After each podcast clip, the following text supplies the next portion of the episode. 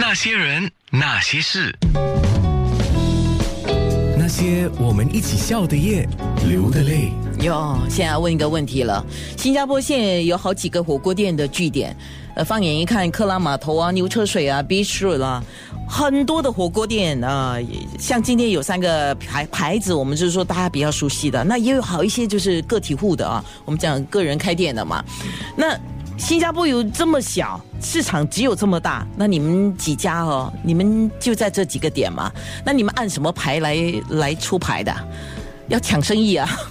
小龙坎，啊、其实我觉得新加坡人可能以前吃火锅都吃的不是特别的多，那么最近这几年呢，大量的火锅品牌进到新加坡以后呢，其实慢慢越来越多的新加坡人会喜欢吃火锅，所以我们愿意把我们最这个传统的火锅文化带到新加坡呢，让他们感受到这个火锅的这个精髓，所以更多人会喜欢吃，而不是说在只是在吃火锅这帮人中间去拉市场。对，我哦们想把市场做大一点，你想把这个饼做大一点是吧？对对，大家都得利嘛。呃是，那你旁边两位也想把饼做大啊？大家肯定是 良性竞争嘛，对吧？啊，那你香天下刚才提了好多，你们那个哇，因为你们刚刚出来嘛，所以那个吸金啊，又有小熊哦，那你们是按什么牌来出牌？就小熊出牌吗？其实不是说按牌来出，我们香天下香天下呢是有个品牌理念，香天下香全球，我们只希望把香天下带到每个地方去。对，哦，呃，当然这个，当然这个理念，呃，试图呃企图心就蛮大的哈。大庙一直在笑，为什么呢？呃，其实我们大庙选择克拉码头并不是偶然，这个是跟我们总部选址的战略有很大的关系的。哦因为大庙品牌这十年的沉淀哈，它已经成为高品质火锅的代表之一。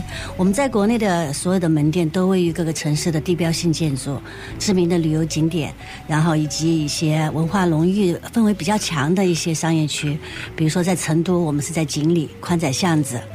啊、在西安的大雁塔，在武汉的江滩，还有深圳的中国第一高楼 CBD 中心。那么克拉码头作为新加坡旅游的人文地标，啊、那也必必然就成为了大庙的首选。哦，所以你们就选点的时候，基本上已经不。我现在想想，你们聚集的点就是现在新加坡比较叫不同不同类型的消费者，但是都是很热闹的地方。克拉码头有游客为主，哎，牛车水有游客也不少啊。很多很多游客，对，其实本地人也挺多的，对，啊，本地人相对多的应该是在 Beach Road，哦，但你们三家都不在 Beach Road。啊，美之路一带了哈。那我们刚才特别提到说，新加坡的市场也就这么大，那么竞争这么激烈，呃，等于是近身相搏哎。呃，那么你们觉得还是值得一做的？呃，因为新加坡华人在东南亚是比较多的嘛，而且整体来讲啊、居民的这个收入和消费都还算是挺高的，所以呢，在这个国家做呢，对自己的品牌啊、往全世界发展都挺有帮助的，所以我们把新加坡作为我们区域发展的一个中心。嗯，对，谢谢你们对新加坡的肯定。那肯定的。呃呃，最后一个问题要问四位了哈，谁来答呢？新加坡的食客很难讨好吗？啊，这这个问题问每个人都安静了哈，说本地人吗？还是你觉得呢？都都？我觉得都蛮难讨好的。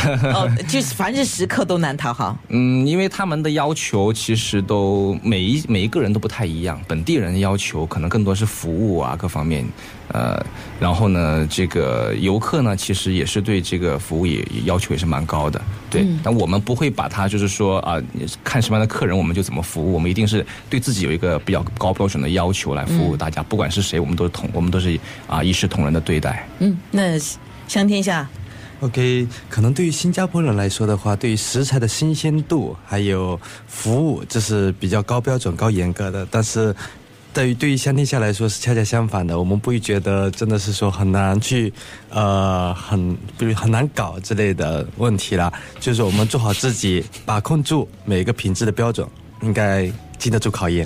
哎，不过开店开店做生意再难搞也要搞哈。对呀、哎，倒是大庙，你们的就是最多政要嘛，嗯，难搞吗？我们倒没有觉得特别的难搞。其实这些政要选择来大庙啊、就是用餐，也就是他们对大庙一个品质认可的选择。